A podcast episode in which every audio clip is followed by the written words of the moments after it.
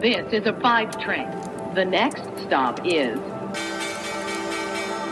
Wall Street. Hallo zu euch nach Deutschland, herzlich willkommen zu Wall Street Daily, dem unabhängigen Podcast für Investoren. Ich bin Sophie Schimanski aus New York und zusammen schauen wir zuallererst auf den Start des Handelstags hier bei mir in den USA. Es ist ja noch früh, aber es sieht aktuell aus nach einem dritten negativen Tag in Folge.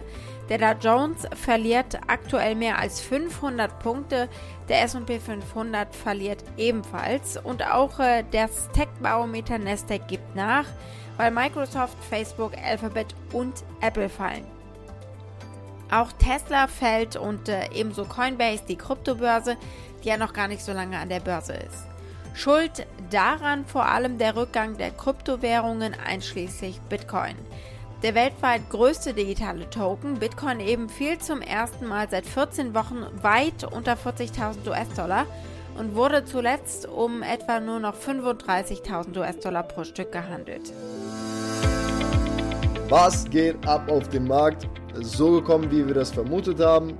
Sogar ein kleines bisschen schlimmer. Kritische Äußerungen jetzt aktuell aus China haben den Bitcoin heute weiter auf Talfahrt geschickt. Seit dem Rekord Mitte April bei 65.000 Dollar ist der Kurs um mehr als 40 Prozent gesunken. Ist das mehr als nur ein kurzes Zwischentief? Naja, der Bitcoin hat ja schon viele Einbrüche überstanden und sich immer wieder erholt. Aber ob das auch jetzt wieder klappt?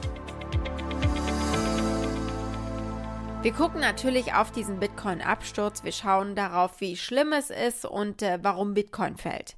Wir gucken weiterhin auf den Autobauer Ford. Die haben einen neuen Pickup vorgestellt, der ist voll elektrisch und äh, Präsident Joe Biden ist Probe gefahren, sehr medienwirksam. Wir gucken mal, was er dazu gesagt hat. Googles erster Tag der Entwicklerkonferenz ist ja vorbei und wir gucken auf die ein, zwei Neuerungen und hören auch mal rein, wie der erste Tag so abgelaufen ist. Der Einzelhändler Target macht weiter mit starken Zahlen aus dem Einzelhandel. Wir hören, was der CEO dazu sagt.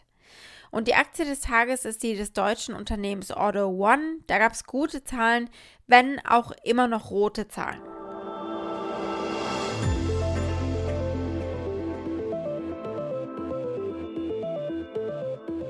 Schauen wir als erstes mal auf die Kryptowährung Bitcoin. Bitcoin fiel um mehr als 17 Prozent und äh, hat schon ein Intraday-Tief bislang erreicht von unter 31.000 US-Dollar. Aktuell geht es wieder ein bisschen nach oben auf etwa 34.000. Das ist aber trotzdem der niedrigste Stand seit dem 9. Februar, als Bitcoin das letzte Mal unter 40.000 US-Dollar gefallen ist. Und damals war es eben nicht so deutlich. Bitcoin liegt damit weit unter dem Allzeithoch von knapp 65.000 US-Dollar Mitte April. Die Entscheidung von Tesla am 12. Mai, Bitcoin als äh, Zahlungsmittel eben äh, nicht mehr zu akzeptieren, führte dazu, dass über 300 Milliarden US-Dollar vom Kryptowährungsmarkt vernichtet wurden. Hinzu kommt, dass äh, China am Dienstag Finanzinstituten und Zahlungsunternehmen die Verwendung jeglicher Kryptowährungstransaktionen untersagt hat und Investoren vor spekulativem Kryptohandel gewarnt hat. Ein Pullback von 30 bis 40 Prozent auf äh, dem Bitcoin-Markt kann mal passieren und ist äh, fast normal, sagen selbst Bitcoin-Bullen. Besonders nachdem es eben so weit hochgegangen ist auf über 65.000 US-Dollar. Trotzdem sagt ein Bitcoin-Bulle, dass äh, wir nahe am Tiefpunkt sind, so zwischen 38.000 und 40.000 US-Dollar. Wir haben heute schon gesehen, wir sind darunter getaucht. Es wird jetzt natürlich spannend, wie viele Anleger den Boden als einmalige Kaufgelegenheit sehen, nach dem Motto, so günstig wird es eben nicht mehr. Wir haben gestern kurz äh, darüber geredet. Autobauer Ford stellt heute seinen vollelektrischen F150 Pickup Truck vor. Und Präsident Biden hat medienwirksam natürlich eine Testfahrt gemacht. Mr. President, this sucker's quick. How's it drive? Biden witzelte auf der Bühne bei seiner Rede noch, dass er versucht, den Secret Service abzuhängen, um den Truck testen zu können. Ja, und am Nachmittag saß er auf der Dearborn-Teststrecke des Unternehmens am Steuer eines F-150 Lightning mit Pilotenbrille. Und der Biden ist dann ziemlich flott über die Teststrecke gefahren. Nach der ersten Runde hat er den Kamerateams und Fotografen ganz begeistert erzählt, dass er mit umgerechnet 130 km/h unterwegs war und dass er glaubt, dass er den Wagen von 0 auf 100 bringen kann in unter 5 Sekunden. Er ist leider super schlecht zu verstehen, aber hinten raus wird es umso lustiger. How does it feel to be behind the wheel, sir? It feels great. I tell you what. Now I don't know if anybody has a stopwatch, but I think if we're going zero to sixty in about 4.3. 4.4? Okay, I'm just going to step on it. I'll come off at 80 miles an hour. You'll see what it is. Okay, here we go. You ready? See it, sir. You ready?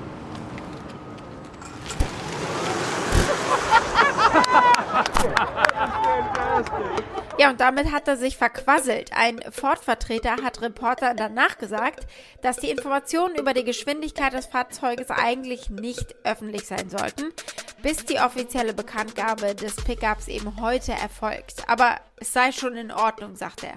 Naja, was will man auch machen? Mit dem Präsidenten schimpfen geht natürlich nicht. Der Truck wird also heute Abend in der vollelektrischen Version vorgestellt. Er ist das meistverkaufte Fahrzeug in Amerika. Also es wird spannend zu sehen, ob Ford mit der vollelektrischen Version auch so viel Erfolg haben kann. Diese außerplanmäßige Stippvisite war Teil einer größeren Tour, um das Infrastrukturpaket zu promoten. In dem will Biden auf Elektrofahrzeuge umsteigen im ganzen Land. Nicht nur des Klimaschutzes wegen, sondern auch, weil Biden glaubt, so können amerikanische Autobauer den Weltmarkt dominieren. Sein Ziel ist es, Elektrofahrzeuge für den Massenmarkt äh, zu produzieren von in den USA gewerkschaftlich organisierten Arbeitern. Das sagte Biden gestern in seiner Rede. The future of the auto industry is electric. There's no turning back. And as Rory says, the American auto industry is at a crossroads. The real question is whether we'll lead or we'll fall behind in the race to the future, or whether we'll build these vehicles and the batteries that go in them here in the United States rely on other countries, or whether the jobs to build these vehicles and batteries are good paying union jobs with benefits, jobs that will sustain and grow the middle class. Right now, China is leading in this race. Make no bones about it. It's a fact. Blicken wir als nächstes auf das Tech-Unternehmen Google. Die Entwicklerkonferenz läuft ja noch heute und morgen. Wir gucken mal auf den ersten Tag gestern. Good morning, everyone.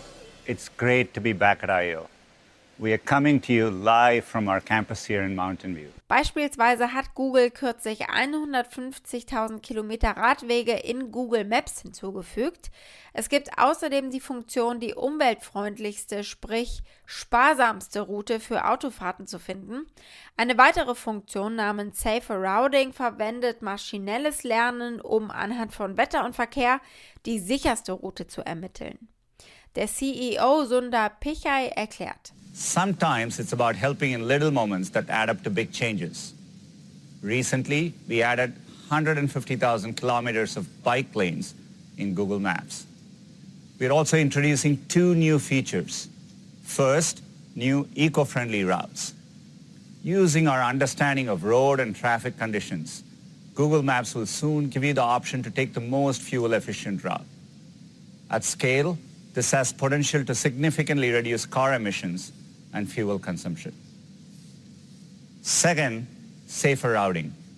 Powered by AI, maps can identify road, weather, and traffic conditions where you're likely to have to suddenly brake. Und dann gab es Datenschutz-Updates für mehrere Apps. Beispielsweise können wir jetzt den letzten Suchverlauf äh, der letzten 15 Minuten mit ein paar Fingertipps aus dem Google-Konto löschen. Maps bietet die Möglichkeit an, den Standortverlauf zu deaktivieren und Google Fotos verfügt jetzt über einen gesperrten Ordner, äh, in dem die privatesten Fotos äh, sicher sind und privat bleiben. Alle Kontoaktivitätsdaten werden nach 18 Monaten automatisch gelöscht. Man kann die Zeitspanne aber sogar verkürzen, in der Google die persönlichen privaten Daten, die mit dem Konto verknüpft sind, äh, speichern soll. Senior Vice President von Google Maps, Jen Fitzpatrick.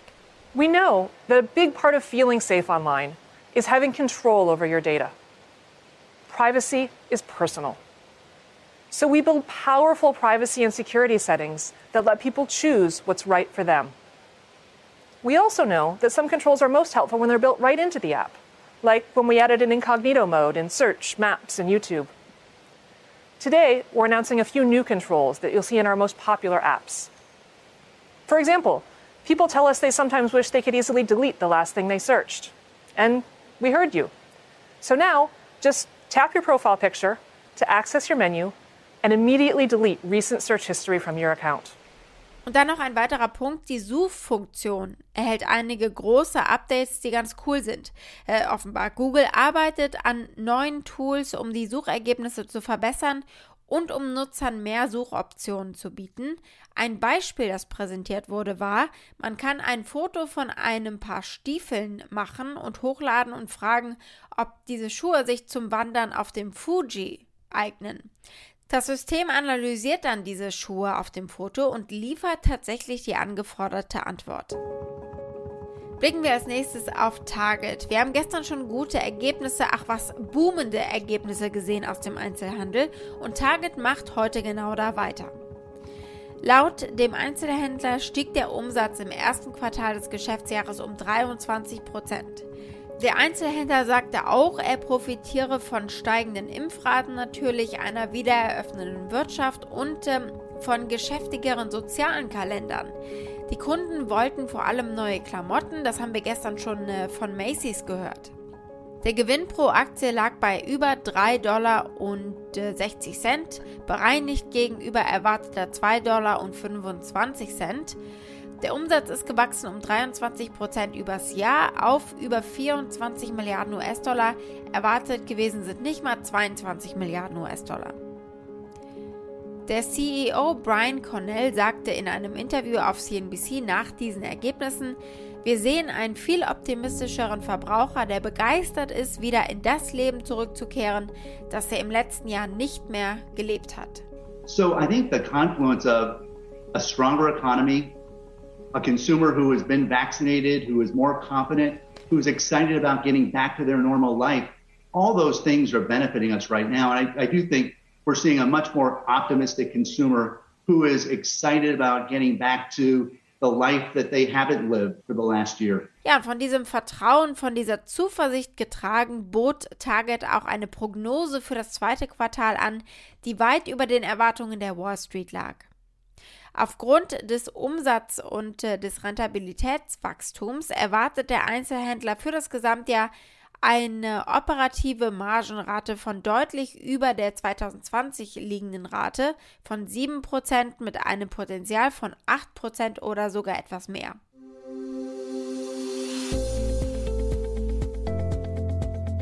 Die Aktie des Tages ist die des deutschen Unternehmens Order One. Da gab es ganz gute Ergebnisse. Der Umsatz legte von Januar bis März im Vergleich zum Vorquartal um rund 16 Prozent auf 900 Millionen Euro zu. Vergleichszahlen zum Vorjahreszeitraum wurden nicht veröffentlicht. Auto One setzt aber jetzt darauf, dass nach dem Ende des Lockdowns in Europa das Geschäft weiter anzieht. Die Pandemie hat ihnen zu schaffen gemacht. Gleich nach ihrem Börsengang gab es einen Umsatzrückgang. Im Geschäftsjahr 2020 gaben die Erlöse der Online-Plattform um rund 18% nach. Aber angesichts der Entwicklung im ersten Quartal sind wir für die kommenden Monate optimistisch. Das hat der Firmenchef Christian Bertermann gesagt. Auto One bestätigte den Jahresausblick und peilt jetzt Erlöse von 3,8 bis 4,2 Milliarden Euro an, was wiederum einem Umsatzplus zum Vorjahr äh, von mindestens 34 Prozent entsprechen würde. Zum Wachstumstreiber soll sich mehr und mehr das Auto Hero Geschäft entwickeln. Das ist der Verkauf von Autos an Privatkunden. Wegen der hohen Investitionen schreibt Auto One aber immer noch rote Zahlen unterm Strich. Von Januar bis März verringerte sich der bereinigte Betriebsverlust auf 14 Millionen Euro nach 22 Millionen Euro im Vorquartal. Immerhin. Im gesamten letzten Jahr war ein bereinigter Betriebsverlust von 15,2 Millionen Euro angefallen. Die Auto One-Aktie fiel um rund 2% auf äh, etwas mehr als 39 Euro und liegt damit äh, nur noch hauchdünn über dem Ausgabepreis von 38 Euro. Ein Blick auf die Analystenmeinungen. Drei Analysten sagen kaufen, drei raten dazu, die Aktie zu halten. Der Abstand des aktuellen Kurses zum durchschnittlichen Kursziel beträgt fast 40% Das Kursziel liegt nämlich bei über 55 Euro pro Aktie.